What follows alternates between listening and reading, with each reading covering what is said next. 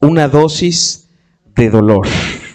La semana pasada estuvimos hablando acerca de la mala fama y yo siempre he dicho que Dios nos habla de manera anticipada.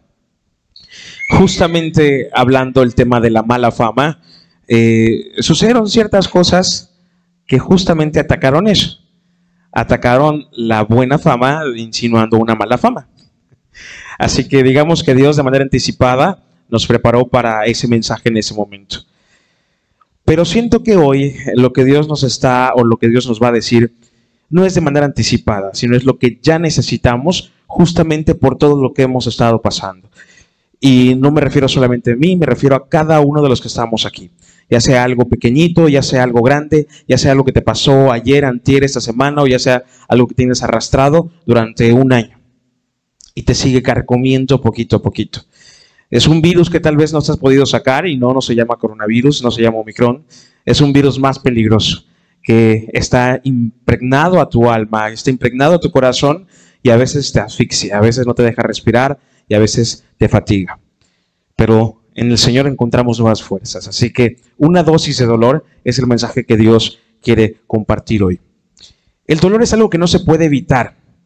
Eh, es algo que queramos disimular, está ahí.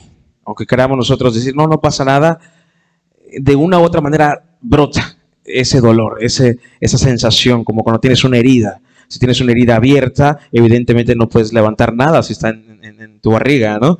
Y levantas algo, ¿qué te va a pasar? Pues te vas a terminar sangrado. Cuando a una mujer se le hace eh, cesárea, eso es lo que sucede, ¿no? ¿Qué les dicen? No puedes hacer absolutamente nada durante cuántos días?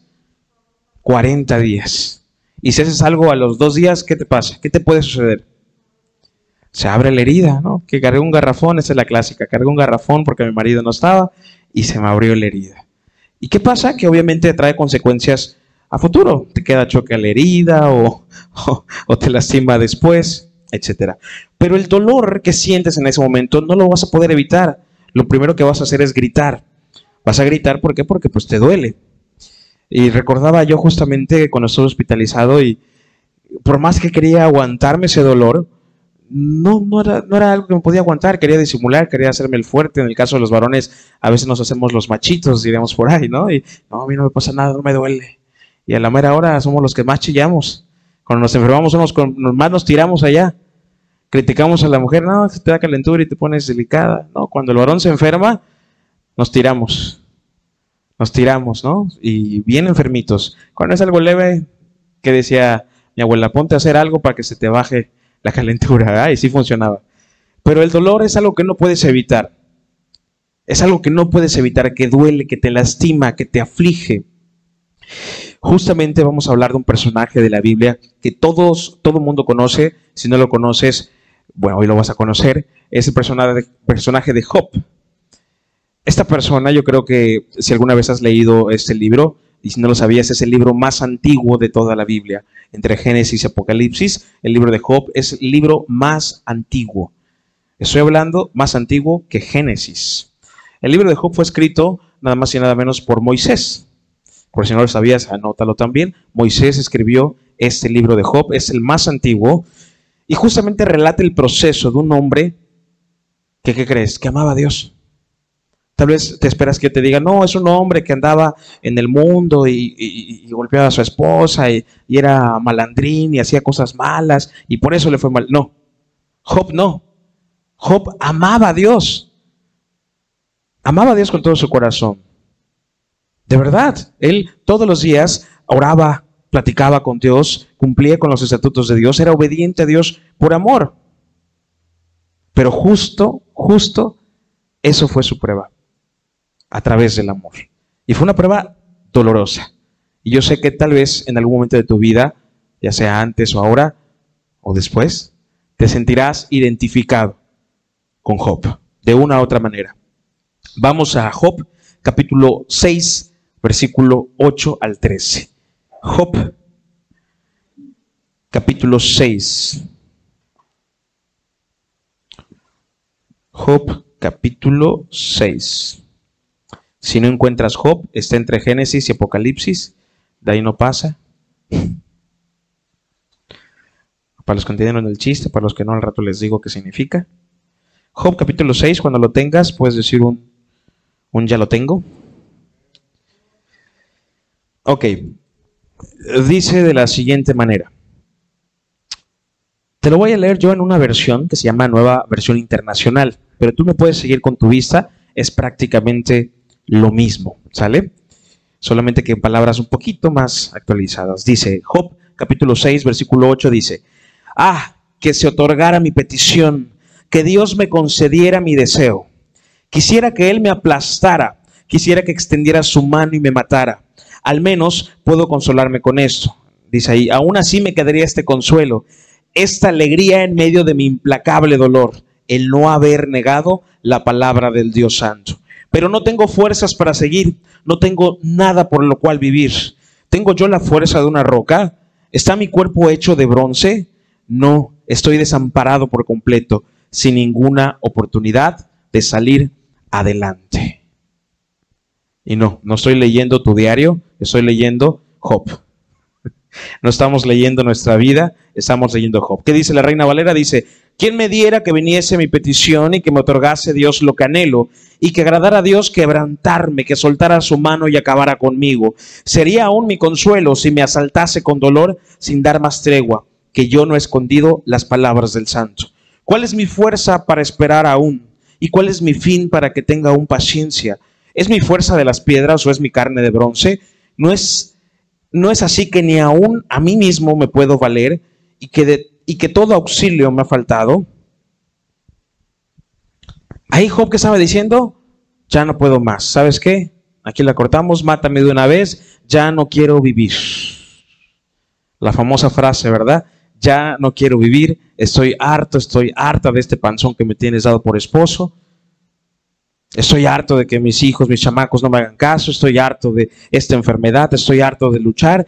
Dios, si yo te amo, no va a quedar en mí, yo he hecho y he cumplido con todo lo que me has dicho. Y Dios sabe que amo, te amo, Señor. Y entonces, ¿por qué me tienes así? ¿Por qué me mandas todas esas pruebas? Si yo te amo, ¿cómo es posible que ahora que yo te amo, me esté yendo tan mal? Me estés lastimando tanto. ¿Quieres lastimarme? Entonces aplástame de una vez, mátame de una vez. Muchos pensarán que es algo incorrecto decirle a Dios esto, pero no, todo lo contrario. A veces Dios necesita que tú lo cuestiones, que tú le digas, ¿por qué? ¿Sabes para qué? Para que Él te responda. Porque Él quiere responderte. Él quiere comunicarse contigo. Entonces, a través, a través de tu reclamo, a través de tu cuestionamiento, Él te dice, está bien, aquí tienes mi respuesta. Sea una respuesta con amor o sea una respuesta que te parta la mitad. Pero su respuesta va a estar para sus hijos. Aquí Job estaba ya harto, había perdido a sus hijos, a su ganado, su casa. Literal cayó fuego del cielo y se quemó toda su casa. Literal se murieron todos sus chamacos, su ganado. Perdió todo el dinero. Digamos que Job era el Carlos Slim de la actualidad. O sea, era muy rico. Muy rico, digo, nada más había como 100 personas en ese tiempo, ¿ah? Pero era muy rico. Muy rico. Y le estaba yendo súper mal. Entonces, ¿por qué le fue súper mal? Dios permitió que el diablo lo atacara. ¿Pero para qué? ¿Para qué Dios permitiría, para qué un Dios lleno de amor nos lastimaría? ¿Para qué un Dios que murió por nuestros pecados y resucitó para salvarnos nos haría daño? ¿Cuál es el propósito de que nos dé una dosis de dolor? ¿Cuál es el propósito de que nos deje hasta lo más profundo del abismo, quebrantados y quebrados? ¿Por qué el Señor haría algo así? Le estaba compartiendo hace ratito a los hermanos y le decía que hace eh, unos días, eh, no, ya tiene unas semanas, le decía yo a Dios, Señor, quiero que me subas de nivel. Y Dios me decía, ok, ¿quieres subir de nivel? Entonces vas más para abajo. ¿Quieres subir de nivel? Vas más para abajo. Dice la palabra que es necesario que uno mengue, o sea, que uno se haga menos para que Él crezca en nosotros. Entonces, ¿quieres subir de nivel espiritual? Ah, ok, ahí te va. Te voy a mandar unas cuantas pruebas, unos cuantos ataques, unos cuantos exámenes, a ver si muy, muy. Porque a veces decimos, te amo Dios, estoy listo, gozoso en la alabanza, el mensaje, y viene la prueba y ya se me acabaron las pilas. Señor, ¿por qué a mí? A ver, ¿no que me amas? Si dices que me amas, va a ser en la alabanza y en el gozo y en tu llanto también. Vamos a Romanos capítulo 5, versículo 3. Cuando te digo que le dije a Dios que me subiera de nivel, te lo digo en serio. Dios ha estado estos días mandándome unos buenos exámenes, bien difíciles, pero que me llenan de gozo porque sé que vienen de Él, sé que Dios los permite. Muchos eh, dicen, no digas eso en la iglesia, no digas que a veces hay momentos que tienes que cuestionar, no, no digas que hay momentos que te quieres rendir, porque los vas a desanimar. Y yo pienso todo lo contrario, pienso que hay que hablar de esto. Hay que hablar de que a veces queremos tirar la toalla, hay que hablar en el que a veces nosotros decimos, entonces, ¿para qué fui? ¿Para qué? ¿Para qué sigo haciendo las cosas bien? si me siento completamente solo y a veces, como decía la alabanza, te siento tan distante de mí, se me olvida que estás a mi lado y pienso que estás ahí, muy lejos de mí. Y no es así. Justo ahí en tu quebranto, Él está a tu lado. Romanos capítulo 5 habla del por qué suceden estas cosas. Si tú te preguntas, ¿por qué me sucede esto? Yo te voy a decir algo. Si eres hijo de Dios, por eso. Si eres hijo de Dios, justo por eso te pasa lo que te pasa. Nos pasa lo que nos pasa. Porque si fueras hijo del chamuquín, del chanclas, como dirían por ahí, ni en cuenta. Pero si eres hijo de Dios, sí o sí, la tribulación va a venir a ti. Porque es necesaria y me atrevo a decir, obligatoria. Vamos a ver por qué. Dice eh, Romanos capítulo 5, te lo voy a leer en tu versión, dice, y no solo esto, sino que también nos gloriamos en las, ¿qué dice? Romanos 5.3. Y no solo esto, sino que también nos gloriamos en las tribulaciones. ¿Qué son las tribulaciones? ¿Qué te imaginas que es una tribulación? Un ataque, una turbulencia. Vamos a seguir leyendo.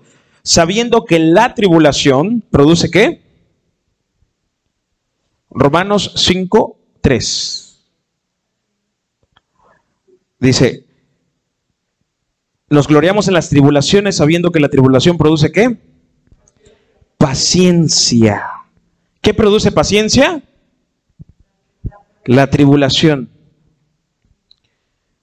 ¿Acaso eso es verdad? ¿A ti te ha producido paciencia una tribulación? ¿Te ha producido paciencia una tribulación? Díganme a alguien que le ha producido eh, paciencia una tribulación. Oye, ¿sabes qué? Este, te vas a morir en dos meses. Ay, qué paciente. ¿Te ha sucedido eso a ti? Si tu hijo se enferma, los bebecitos, yo me acordaba de, Camila cuando estaba recién nacida, y de repente un día estaba llori y llori, tenía un aire atorado. Y estábamos locos de qué, qué pasa, ¿no? Y qué, paciencia hay que tener ahí, ¿no? ¿Cómo, me, dice la palabra que, la tribulación me va a producir paciencia? El 99% de las veces no me va a producir paciencia, todo lo contrario, desesperación. Entonces, ¿por qué dice que me va a producir paciencia? ¿Qué me falta para que me produzca paciencia? Ah, ahí viene la pregunta, ahí viene el punto clave.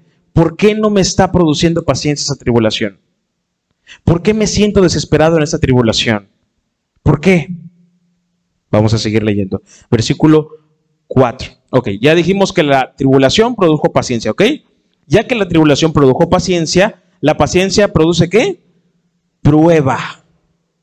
A ver, a ver, a ver. ¿Me estás diciendo que acabo de terminar de pelear aquí en el ring de box? Me acaban casi de noquear. Eh, tuve, ¿cuántos segundos? Un minuto de descanso y me van a dar otros tres minutos de trancazos? O sea, salgo de una y entro otra peor. ¿Eso me estás diciendo? Claro. Eso dice la palabra de Dios. Dice que la tribulación produce paciencia y la paciencia prueba. O sea, que después de la tribulación y de los sangoloteos que te dan, ahora viene la prueba. Ahora, ¿cuál es la diferencia entre tribulación y prueba? ¿Cuál es la diferencia entre ataque del enemigo y prueba de Dios? Porque así como el enemigo ataca, también Dios manda pruebas. ¿Por qué? ¿Qué, cuál, es la diferencia? No, ahí vamos. Por ahí va. Pero ya se, ya se nos adelantó para allá atrás, para, para más adelante, perdón. ¿Por qué? ¿Cuál es la diferencia de esas dos? La diferencia es que primero te atacan con lo humano.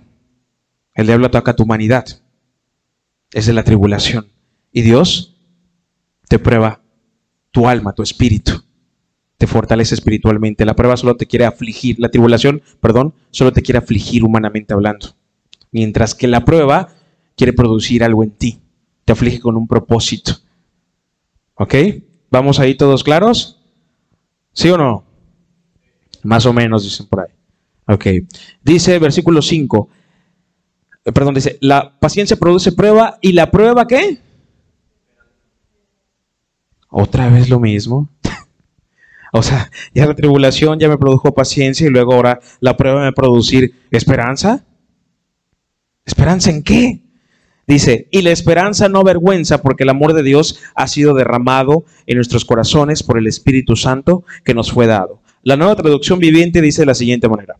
También nos alegramos al enfrentar pruebas y dificultades, porque sabemos que nos ayudan a desarrollar resistencia, y la resistencia desarrolla firmeza de carácter, y el carácter fortalece nuestra esperanza segura de salvación. Y esa esperanza no acabará en desilusión, pues sabemos con cuánta ternura nos ama Dios, porque nos ha dado el Espíritu Santo para llenar nuestro corazón con su amor. Parece algo diferente, pero no, es lo mismo. Es lo mismo, solo con palabras un poco más eh, actualizadas, por decirlo así.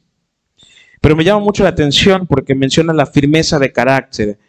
Y justamente decía el otro día, una cosa es el carácter fuerte y otra cosa es el carácter débil. Muchas veces pensamos que una persona que grita, que mangonea, que insulta, que, que ordena, es una persona de carácter fuerte. ¿Han escuchado esto? No dicen, no, es que este chamaco me salió como su papá de carácter fuerte. Hace ríen las hermanas.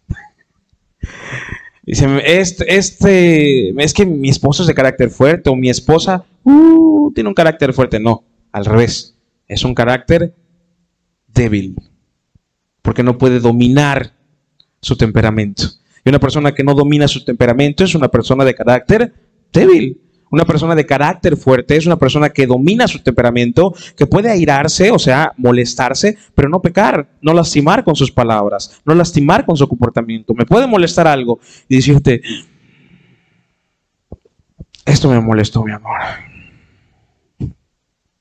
Se ríe mi esposa, no sé por qué.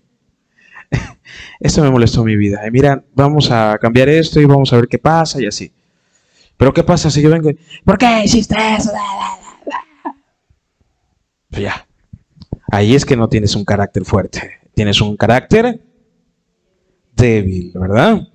Esa es la diferencia entre carácter débil y carácter fuerte. Entonces, este versículo habla justamente del orden del cómo suceden las cosas. La tribulación produce qué? Paciencia.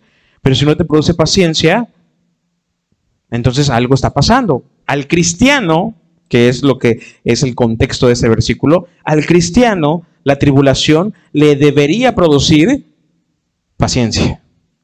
Porque se supone que confía en, en Dios. Número dos, y esa paciencia, eh, pues obviamente te va a hacer estar sereno, estar tranquilo. Pero si una tribulación no te produce paciencia y te produce qué? Me quiero vengar, este, eh, no, me voy a vengar, voy a defenderme de lo que me están haciendo. Te lo digo por testimonio propio. Me voy a defender, me voy a vengar. ¿Por qué? Porque esta tribulación no me está produciendo paciencia. Me está alterando demasiado. y no está haciendo el efecto que debe ocasionar para un, hijo de Dios. ¿Qué pasa? Me quiero vengar, pero cuando tú quieres vengar, cuando quieres tomar justicia por propia mano, te estancas. Cuando no entiendes que la tribulación te debe producir paciencia y no te produce paciencia, te estancas. No puedes subir al siguiente nivel. ¿Cuál es el siguiente nivel? Cuando pasa de ser eh, paciencia a ser prueba. O sea que el siguiente nivel es otros trancazos más. Pero si no tienes la paciencia, no puedes seguir el siguiente nivel. No puedes subir al siguiente nivel. Y ahí te vas a quedar. En la tribulación. ¿Te das cuenta? No vas a salir de la tribulación porque todavía no ha producido en ti paciencia. Hasta que tú entiendas que esa tribulación te debe producir paciencia, entonces podrás subir al siguiente nivel, al nivel de la prueba. Y aún así el, camino no ha terminado. Después de la prueba siguen más cosas. ¿Qué otras cosas siguen? La prueba produce, si pasas la prueba, produce esperanza. ¿Qué es la esperanza?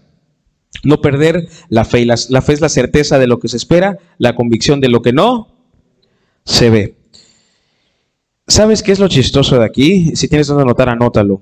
Eh, estaba eh, estudiando el, pasaje bíblico en, el diccionario, en el original griego. Y prueba se escribe y se dice dokime. Dokime, D-O-K-I-M-E, dokime. Cuando dice prueba, está diciendo la palabra dokime. Ahora, ¿qué significa dokime de griego al español? Dokime significa concreto. Así tal cual. Concreto. Entonces, ah, a ver, espérate, ¿cómo que prueba? Me está hablando de pruebas de la vida. Me está diciendo que significa concreto. De ahí viene la palabra, de doquime, viene la palabra, la variación adoquín. Adoquín de concreto. ¿Sabes qué es un adoquín? Es como un bloque de concreto en forma eh, octagonal que sirve para decorar, para construir, para construcción, etc. Si yo te tiro un bloque a la cabeza, ¿qué te va a pasar? Te petateas, ¿verdad? Ahora, esta prueba te aplasta. ¿Ok? Cuando dice que va a venir la prueba, quiere decir que va a venir un buen trancazote a tu cabeza. un buen trancazo de concreto. Esa es la intensidad de la prueba que te va a venir. No lo digo yo, lo dice la palabra. Dice, doquime, prueba. Entonces, cuando aquí le está diciendo en el 5, y la paciencia produce un trancazo de concreto en tu cabeza. Ese es el sentimiento que tú vas a tener cuando venga esa prueba. Ahora, ¿tú lo has sentido? Yo sí. Yo sí he sentido que me dado unos buenos trancazos con unos buenos bloques. ¿Te ha pasado esa sensación? Tal vez no literaria, pero sí en la parte emocional, en la parte espiritual también. Pero lo que me pareció más chistoso es que la palabra esperanza, que es el punto 4, donde dice este, esperanza, cuando dice que y la esperanza no avergüenza y la paciencia produce prueba y la prueba esperanza, el significado de esta palabra es elpis, E-L-P-I-S, elpis. ¿Y sabes qué significa? Esperanza. Que ya vimos que prueba significa qué? Concreto. ¿Ok? Adoquín de concreto. Ahí está. Ahora, ¿qué significa esperanza del griego al español? Concreto, abstracto. Ah, caray. A ver, ¿qué tiene que ver? Te entiendo que la prueba, pues un golpe, entiendo la referencia, ¿no? Pero ¿Qué referencia hay entre un concreto otra vez con la esperanza? ¿Qué significa abstracto? Para empezar, abstracto es algo que no puedes comprender. Es algo difícil de entender. ¿Ok? La esperanza es eso que te produce qué? La fe. ¿Ok? La fe es la certeza de qué? De lo que se espera, la convicción de lo que no, no se ve. Y la fe no la entiendes, ¿verdad? ¿O tú, tú sí puedes entender la fe? Es algo que no entiendes porque es la convicción de lo que se espera. Ni siquiera ha llegado. Es lo que va a venir. La, certeza de lo que se espera, la convicción de lo que no ves, de lo que no entiendes. Es lo que produce la fe, esperanza. Entonces, cuando dice esperanza, se refiere a algo que es un concreto abstracto, abstracto que no entiendes. Pero ¿por qué dice concreto? Significa que tu esperanza, que tu fe debe ser igual de sólida, igual de fuerte que tu prueba. ¿Ok? Tiene la misma solidez, la misma fuerza, la prueba y la esperanza. Pero si tu esperanza y tu fe no es tan sólida como la prueba, entonces te va a golpear más la prueba. Porque no entiendes la hermosa herramienta y la poderosa herramienta que tienes en la esperanza. Pero es necesario que primero venga, ¿qué? La prueba. O sea, primero que te den el trancazo a ti. Y entonces tú agarras tu piedra de concreto abstracto, de esperanza que no entiendes, de fe que no entiendes en quién, en Dios, que tampoco entiendes sus propósitos, sin embargo lo amas y, ah, ok, ahí te va, de regreso. ¿Ok? Sí, vamos entendiendo ahí la referencia de concreto de la fortaleza de nuestra, nuestra fe y la fortaleza que hay también en las pruebas. Bueno, Job, no sé si recuerdan cuando estamos leyendo Job al principio, el que todavía lo tenga, eh, está en el versículo 12 de Job, capítulo 6, 6, 12. Él dice, ¿es mi fuerza la de las piedras? En la versión eh, nueva, versión internacional, eh, dice, ¿tengo yo la fuerza de una roca? ¿Es mi fuerza como de concreto? Casi, casi dice, ¿ah? ¿Y qué le responde en Romanos? Que sí, que nuestra esperanza debe ser de concreto, abstracta. O sea, que no entiendes, pero debe ser de concreto. Eso quiere decir que aunque Job está en el Antiguo Testamento y fue el libro más antiguo, en Romanos, que es uno de los libros más modernos del Nuevo Testamento, ya Dios responde. Dios responde implícitamente a Job. Obviamente no es para Job, es para todos nosotros. Y nos dice, ok, si alguna vez has sentido como Job y le has dicho, Dios, yo no soy de roca ni soy de metal para aguantar tanto, Dios te dice, sí, tu esperanza debe ser de roca y como de metal. Es lo que Dios está diciendo, debes ser tan fuerte para aguantar esa prueba, para fortalecer tu espíritu. ¿Cuántas veces has sentido eh, cansado por, por, esos golpes que te da eh, la vida y te da Dios y te da el diablo y de todos lados te llega, ¿va? Sabes, estaba yo pensando el otro día en cuando mi esposa se pone a echarle abono a sus plantitas.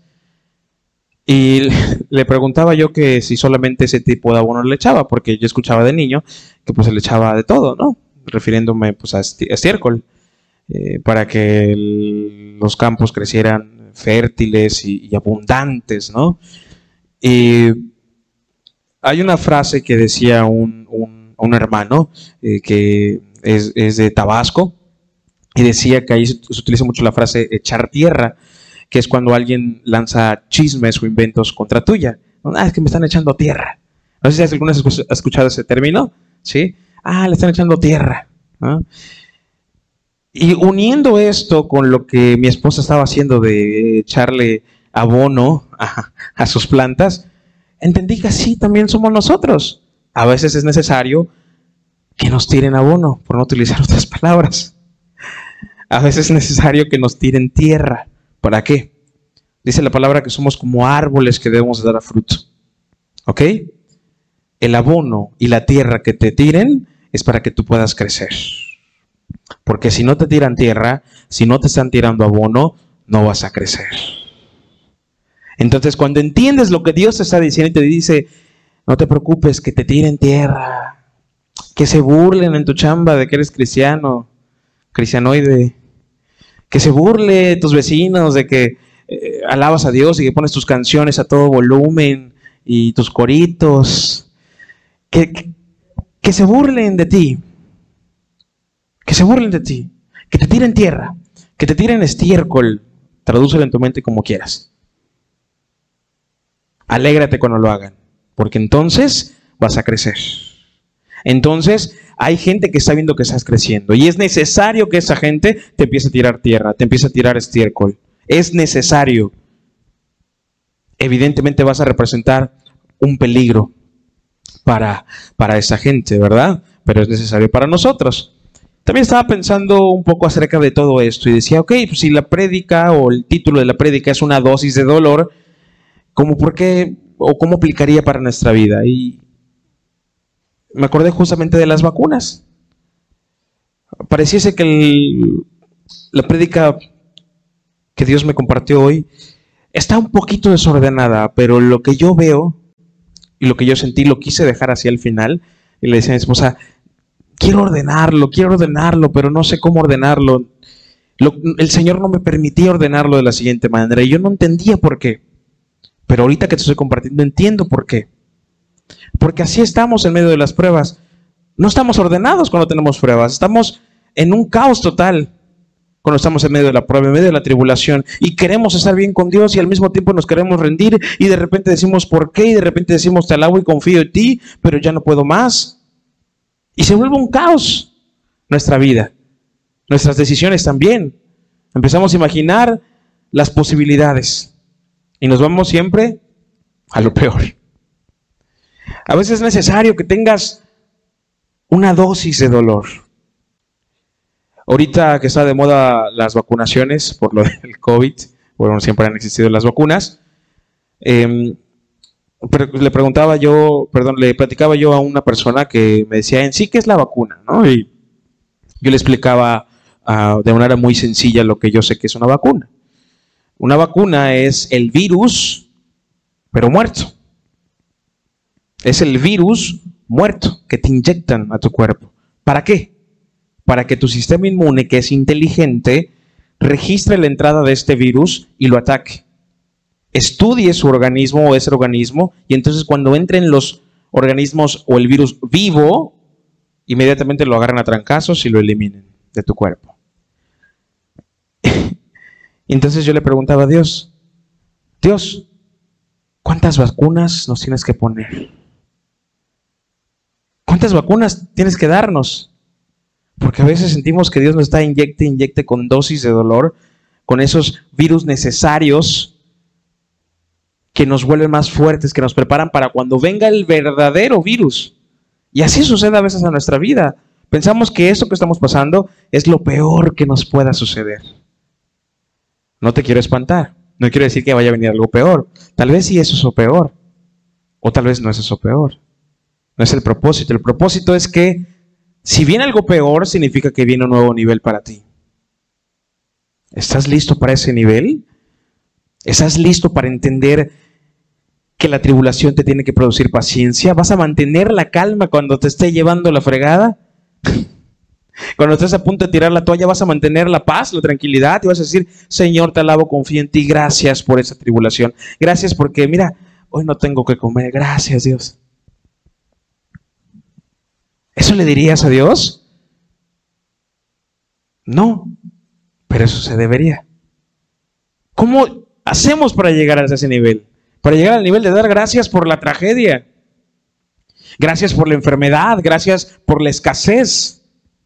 No estoy diciendo que siempre vamos a tener esa vida, o que siempre es así, o que está mal tener abundancia. Para mí la abundancia no es cuando hay mucho, para mí eso es sobreabundancia.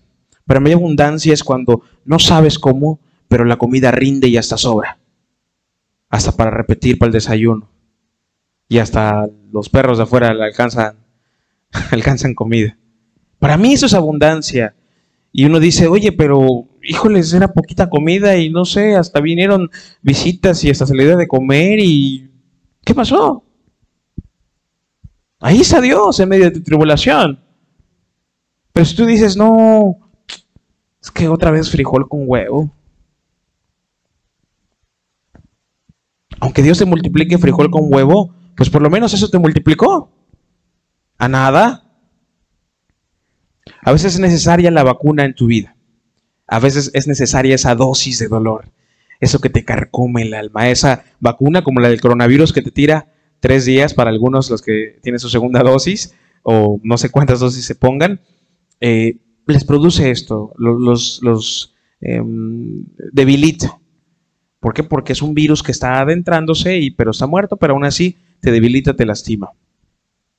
A veces es necesario esto. Entonces, no sé si me logras entender lo que Dios te quiere decir. Lo que estés pasando, sea lo que sea, es necesario y es bueno es bueno para fortalecer qué? Tu esperanza. ¿Qué es lo, que decía la hermana hace ratito? Para tener esperanza, sí. Esa es la meta. Tener esa esperanza tan sólida, fuerte, como un concreto. Aunque sea abstracto, aunque no lo entiendas, aunque no lo comprendas por nuestra mente finita, porque la mente de Dios es infinita y nuestra mente es finita, y no entiendas por qué tienes que tener esa esperanza, Con amor tú vas a mantener esa esperanza. Y tu fe se va a fortalecer. Un personaje de la Biblia, muchos personajes de la Biblia se quisieron rendir. Eh, me gusta mucho compartir la historia de Elías. Elías literalmente se quería morir. También hay otros personajes, Moisés, por ejemplo, en Números, capítulo 11, versículos 14 y 15, no lo busques, solamente anótalo. Números 11, 14 y 15, Moisés le dijo a Dios, solo no puedo soportar a todo este pueblo. Escucha con atención. Mira lo que le dijo Moisés a Dios. Solo no puedo soportar a todo este pueblo. No puedo soportar toda esta prueba. No puedo soportar toda esta enfermedad. No puedo soportar todo este problema. No puedo, me siento solo. Solo no puedo soportar todo esto. La carga es demasiada pesada. Si esta es la manera como piensas tratarme, sería mejor que me mataras. Hazme ese favor y ahórrame esta miseria. Palabras de Moisés. Ahórrame esta miseria, ya mátame. ¿Esa es tu manera de amarme, Dios? ¿Esa es su manera de tratarme? Ese es tu gran amor por mí, que siempre me repites que cuánto me amas. Y mira cómo estoy ahorita. Mira dónde me tienes. Mira lo que me has dado este pueblo, esta prueba, esta deuda. Confía en ti. Y mira qué está pasando. Confía en tu palabra, en lo que tú me mandaste a hacer. Y mira cómo estoy siendo atacado. Estoy luchando por mi familia. Y mira lo que me está sucediendo. Estoy haciendo las cosas bien y mira cómo murmuran contra mí. Y mira cómo están atacando tu propósito de Dios, el propósito de Dios en tu vida. Esta es tu manera de tratarme, me siento solo. Y sí, a veces Dios guarda silencio. Y es necesario que Dios guarde silencio. Es necesario que te deje ahí un momento sin respuesta. Ese momento donde lo estás cuestionando, ese momento en que no dejas de hablar y reclamar y cuestionar y decir por qué. Y quieres que Dios te responda, pero Él sigue en silencio. Créeme que eso es lo más doloroso que puede haber. Cuando Dios, cuando nuestro Padre se queda en silencio. Cuando estamos a punto ya de decir, Señor, ya mátame, ya no aguanto más. Y Él sigue sin respondernos. Uno diría, no, pues yo quiero que me diga que no, que, no me mate. Pero no me responde. ¿Por qué no me responde? ¿Por qué me trata así? ¿Por qué no veo su presencia conmigo? ¿Por qué no veo su respaldo? ¿Por qué no me defiende? Y es tan sencillo como mandar a tu hijo a la escuela y saber que no vas a estar con él a su lado, que tiene que estar en la escuela solo al lado de muchos compañeros, que va a presentar un examen y en ese examen no vas a estar tú para ayudarlo. En esa escuela, se le hagan bullying o no le hagan bullying, no vas a estar tú para defenderlo. De la misma manera funciona con nuestro Padre Celestial. Dice, yo estoy contigo siempre, pero a veces es necesario que te vayas para la escuela tú solo. ¿Para qué sirve la escuela? Para las tribulaciones, para la paciencia, para la prueba, para la esperanza. Para eso sirve. Es necesario que sea solo muchas ocasiones. Pero hay una esperanza que nadie nos puede quitar, el verlo un día cara a cara. El después de pasar toda esta tribulación y toda esta prueba en esta vida, por fin llegar a su trono y decir, Señor, peleé la buena batalla. Aquí estoy. El apóstol Pablo también fue uno de los que más se quejó en todo el Nuevo Testamento. Vamos a dos citas bíblicas. Segunda de Corintios, capítulo 12, versículo 7. Segunda de Corintios, capítulo 12, versículo 7.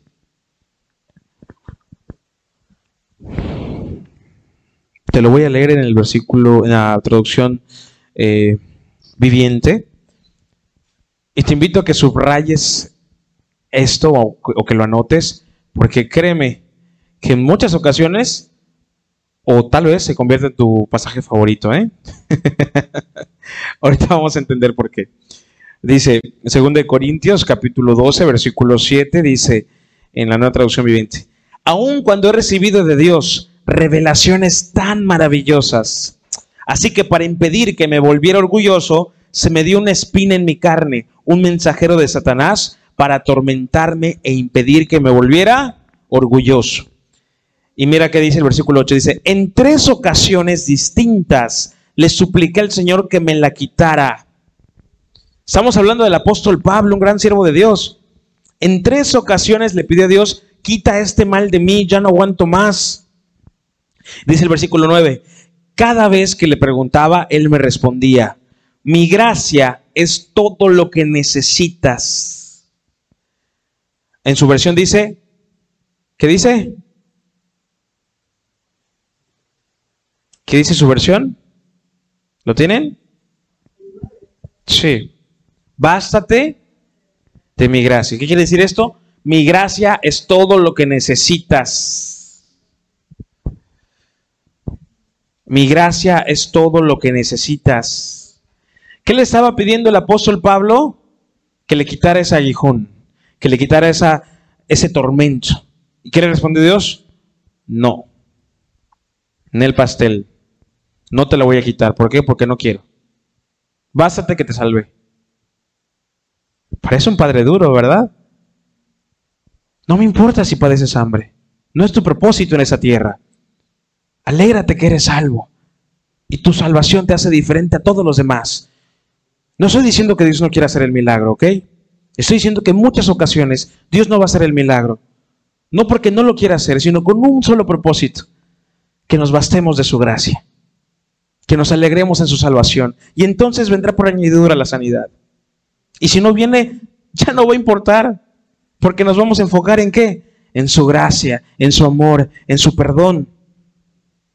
En el mundo tendremos qué? Aflicciones. ¿Quiénes? Todos. Todos. Dice, bástate de mi gracia. Mi gracia es todo lo que necesitas. Mi poder actúa mejor en tu debilidad. Esa parte es la que más duele, ¿verdad? Mi poder actúa mejor en tu debilidad. Ah, ok. ¿Quieres mi poder en ti? ¿Quieres mi presencia en ti? ¿Quieres mi compañía en ti? ¿Quieres mi unción en ti? Va. Te voy a aplastar lo más posible. Te voy a hacer cachitos y cuando estés allá en lo más profundo, cuando estés pequeñito, cuando estés totalmente débil y defenso, entonces yo voy a estar en ti. No puedes estar eh, tu humanidad de grande. No puede estar tu orgullo, tu pensamiento así de grande, porque entonces el pensamiento de Dios no va a poder entrar. Para que Él entre el pensamiento de Dios a tu vida, primero tiene que aplastar tus pensamientos, aplastar tus planes, tus propósitos, tu manera de ver las cosas. Tú la ves de una cierta manera, Dios la ve de otra manera. Y cuando tú le dices, Dios, me basta tu gracia, Él dice, ok, va, ¿quieres crecer? Está bien. Pero tengo que decirte que mi poder se perfecciona en tu debilidad. Mi gracia es todo lo que necesitas. Mi poder actúa mejor en tu debilidad. Así que ahora, dice el apóstol Pablo, me alegra jactarme de mis debilidades. ¿Para qué? Para que el poder de Cristo pueda actuar en mí. Jactar, me, alegro que me pase todo esto. Qué bueno que me pasa todo esto. Qué bueno. Es más, mira cómo sonrío. Qué bueno que me está pasando esto. Entonces la tribulación ya produjo qué? Paciencia. ¿Ok? Qué bueno que me está pasando esto. Algo estoy haciendo bien. Ahora me jacto de mis debilidades porque entonces el poder de Cristo actúa a través de mí. Dice el versículo 10, es por esto que me deleito en mis debilidades y en los insultos, en privaciones, persecuciones y dificultades que sufro por Cristo. Pues cuando soy débil, entonces soy fuerte. Cuando estás ahí chillando como Magdalena y no te puedes levantar, ahí, ahí eres fuerte. Ahí está Cristo contigo. ¿Para qué va a estar contigo cuando estás contento? Si ya tienes el gozo de Él ahí. ¿Para qué va a estar ahí a tu lado cuando estás gozoso y alabándole? Qué maravilloso es Dios. Nos dice en su palabra que entonces, en nuestros momentos débiles, es cuando está con nosotros. Bien cuando no estamos gozosos, pero más aún cuando estamos quebrados. ¿Qué dice? Cuando soy débil, entonces soy fuerte. ¿Y qué dice antes? El poder de quién? De Cristo. O sea que la fortaleza no viene de Pablo. Soy débil. Pablo, soy débil, pero soy fuerte en Cristo. ¿Entiendes? Andrés, soy débil. Y cuando soy débil y cuando me quiero rendir y cuando estoy chillando y, y hasta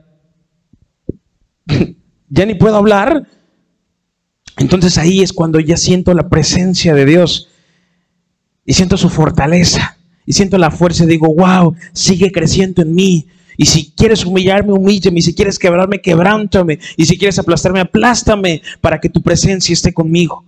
Para que tu palabra sea transmitida, transmitida a través de mí. Qué miserable soy, dice Pablo. En el, en el capítulo 8, versículo, perdón, en el 24. Dice, miserable de mí. ¿Quién me librará de este cuerpo de muerte? Versículo 24, ¿sí lo ves? 7, 24. Perdón, de Romanos. Romanos capítulo 7, versículo 24. Dice, miserable de mí. Miserable de mí. ¿Quién me librará de este cuerpo de muerte? ¿De ese cuerpo de qué? Dice cuerpo de salud. Dice cuerpo de abundancia financiera, de abundancia de comida, dice de abundancia de trabajo, dice de abundancia de ropa. ¿Dice eso? Dice, miserable de mí, ¿quién me librará de ese cuerpo de muerte? Gracias doy a Dios por Jesucristo Señor nuestro, así que yo mismo con la mente sirvo a la ley de Dios, mas con la carne a la ley del pecado. Ahora pues, ninguna condenación hay para los que están en Cristo Jesús, los que no andan conforme a la carne, sino conforme al... Sí, cuando tú estás luchando, cuando tú obligas a tu humanidad tan imperfecta a caminar en la voluntad de Dios y dices, tengo unas ganas de darle una buena cachetada a este cuate, dices, Dios te ama. Cristo te ama y yo también. Cristo te ama y yo también y no pasa nada, búrlate de mí. Di lo que quieras de mí. Cristo está conmigo. Sí, soy eso que dices. Cristo está conmigo. Cuando estés tirado en tu recámara o en tu regadera y estés, te sientas solo, estés llorando, ahí justamente está Cristo contigo. Ahí cuando te sientes débil, cuando te sientes quebrado, cuando te sientes miserable de mí, yo podré decir, cuando me siento una basura, ahí justamente es cuando tengo el valor más grande conmigo. Cuando nosotros y nuestra mente dice, no vales nada, es cuando Cristo dice, vales todo para mí. Por último, Jesús en Juan capítulo 16 versículos 32. Juan capítulo 16 versículo 32 y 33 dice, repito, Juan capítulo 16, Juan 16, verso 32. Dice, escúchenme, va a llegar el momento en que ustedes serán dispersados. Cada uno va a regresar a su casa y me dejarán solo, dice la, la versión Dios para todos. Jesús sabía que lo iban a dejar solo. Yo te preguntaba hace rato, lo que más duele es cuando Dios guarda silencio. ¿Quién es Jesús? Jesús es el Hijo de Dios, es Dios en la tierra. Pero para cumplir con su propósito de humanidad, déjame darte un gran secreto. Lo puedes encontrar aquí, en Juan capítulo 16, versículo 32, y más adelante en la muerte de Cristo, antes de la muerte de Cristo, en la oración del Getsemaní, perdón, en la oración cuando Él suda sangre, Él literalmente clama para recibir una respuesta de Dios. Cuando Él está en la cruz y dice, Padre, ¿por qué me has abandonado?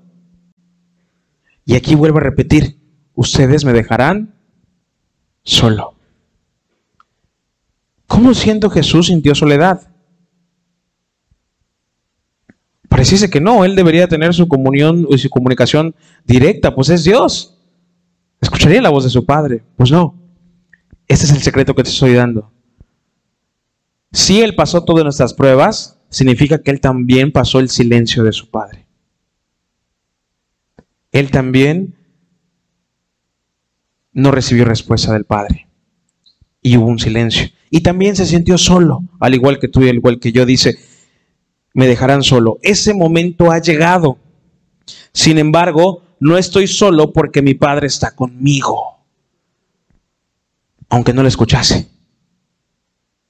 Aunque no escuches la voz de Dios tangible, el Padre Celestial está contigo. 33. Yo les dije esto para que encuentren paz en mí. En el mundo tendréis, o sea, en el mundo tendrán que sufrir pero sean valientes. Yo he vencido al mundo. En el mundo tendréis aflicciones. En el mundo tendrás que sufrir. En el mundo tendrás esas dosis de dolor que te quebrarán, que te humillarán, que te harán sentir de menos. A lo largo de la vida así va a ser. No quiero que tú digas, ay, pues ya, así voy a estar siempre. Eh, tribulaciones, pruebas, ay, qué aflicción, qué aflicción. Y si voy a estar en paz en el mundo, pues mejor me voy al mundo. Si piensas eso, entonces ni siquiera eres hijo de Dios. Pero, si tú estás consciente de esto, vas a entender que en medio de esas pruebas y tribulaciones va a haber gozo. Va a cambiar tu perspectiva. Y entonces los exámenes van a ser así de rápidos. Vas a subir de nivel. Por lo tanto, las pruebas van a ser más fuertes, ¿ok? Pero vas a estar tan confiado y tan conectado con Dios que esas pruebas no te van a separar del amor de Cristo. Y no siempre va a ser pruebas, va a haber momentos de gozo. A veces, ¿qué tal si Dios te dice, no, nada más tenés que pasar tres exámenes para tener esto? ¿Cómo lo sabemos? No lo sabemos, solo Dios lo sabe. Solo Dios lo sabe, pero esa dosis de dolor es necesaria. A veces es necesario estar solos, a veces es necesario que papá y mamá nos lastimen, a veces es necesario que los hijos nos lastimen, que el esposo, que la esposa. Es permitido. Es permitido tener esas aflicciones con la familia, tener eh, esa gente que nos lastima, que nos quiere destruir.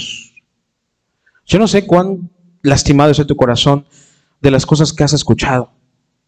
Yo no sé si vives con eh, traumas o con eh, voces que te persiguen de tu infancia o de tu presente.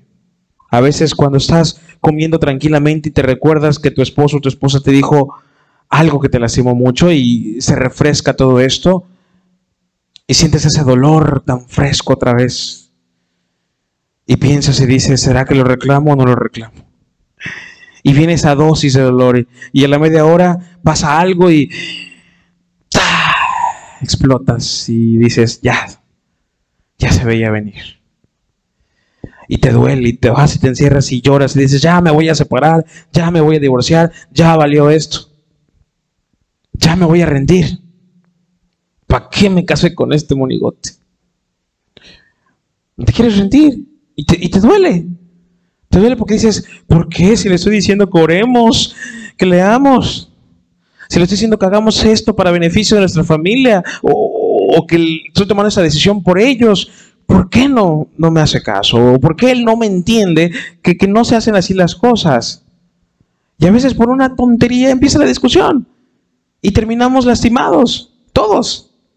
O a veces prestamos oído a la viejita chismosa y entra en nuestro oído, nos contamina y nos vamos chillando. Ay, es que me dijeron que soy muy así, que soy muy prieta, que estoy muy pálida, que estoy muy flaca, que soy muy gorda.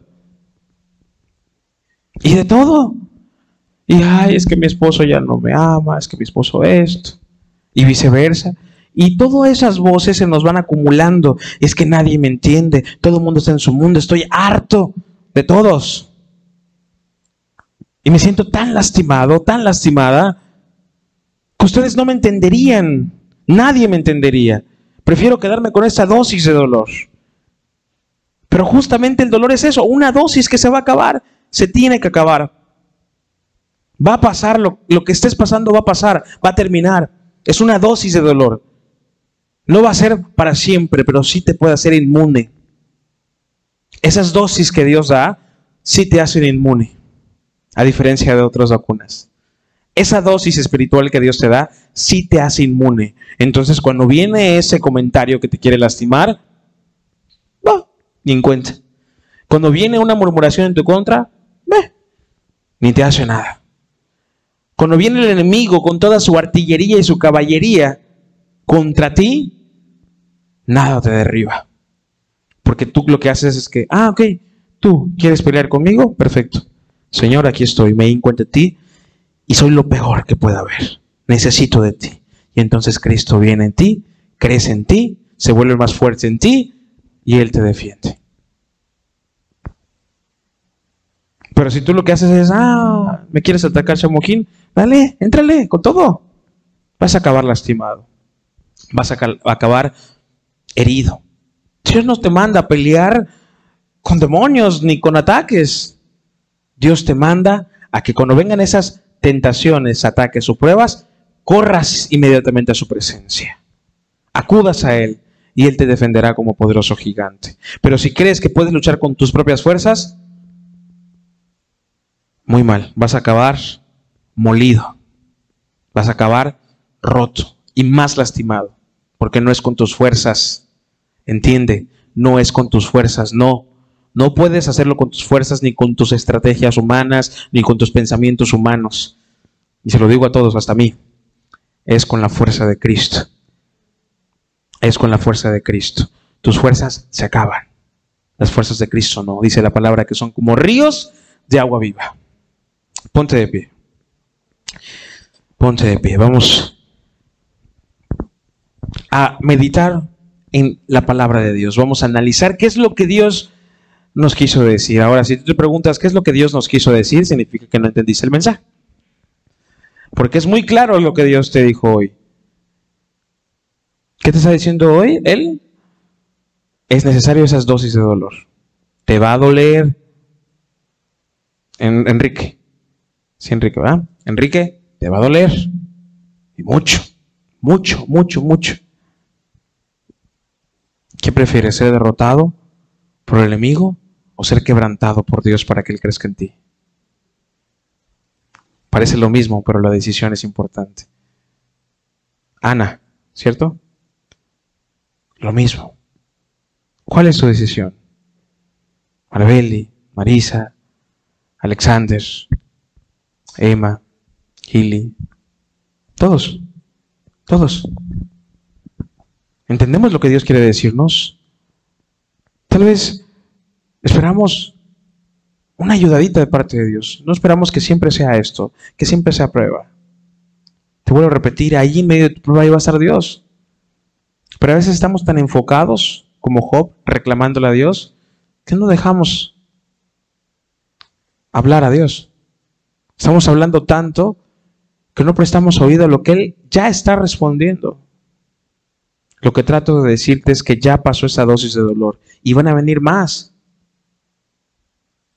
Pero eso que tanto has orado, Dios se lo va a responder. Pero es necesario que dejes de pelear con tus fuerzas. No vas a poder. No lo hagas. Te vas a lastimar. Ama esas dosis de dolor. Ama tu proceso. Entiende tu proceso. Si no entiendes tu proceso vas a quedar como la oruga, como gusano siempre. La oruga a veces no entiende su proceso, no entiende que se tiene que convertir en qué. Y piensa que va a morir y piensa que su capullo es su muerte. Y no, es solamente el inicio de su verdadera identidad. ¿Cuál es tu identidad? ¿Ser una oruga? ¿Ser un gusano siempre? Suena feo, ¿ah? O ser lo que Dios te ha llamado a ser. Tú decides eso. Tú decides cómo obtener, cómo recibir esas dosis de dolor. Yo quiero que cierres tus ojos. Quiero que medites en la palabra.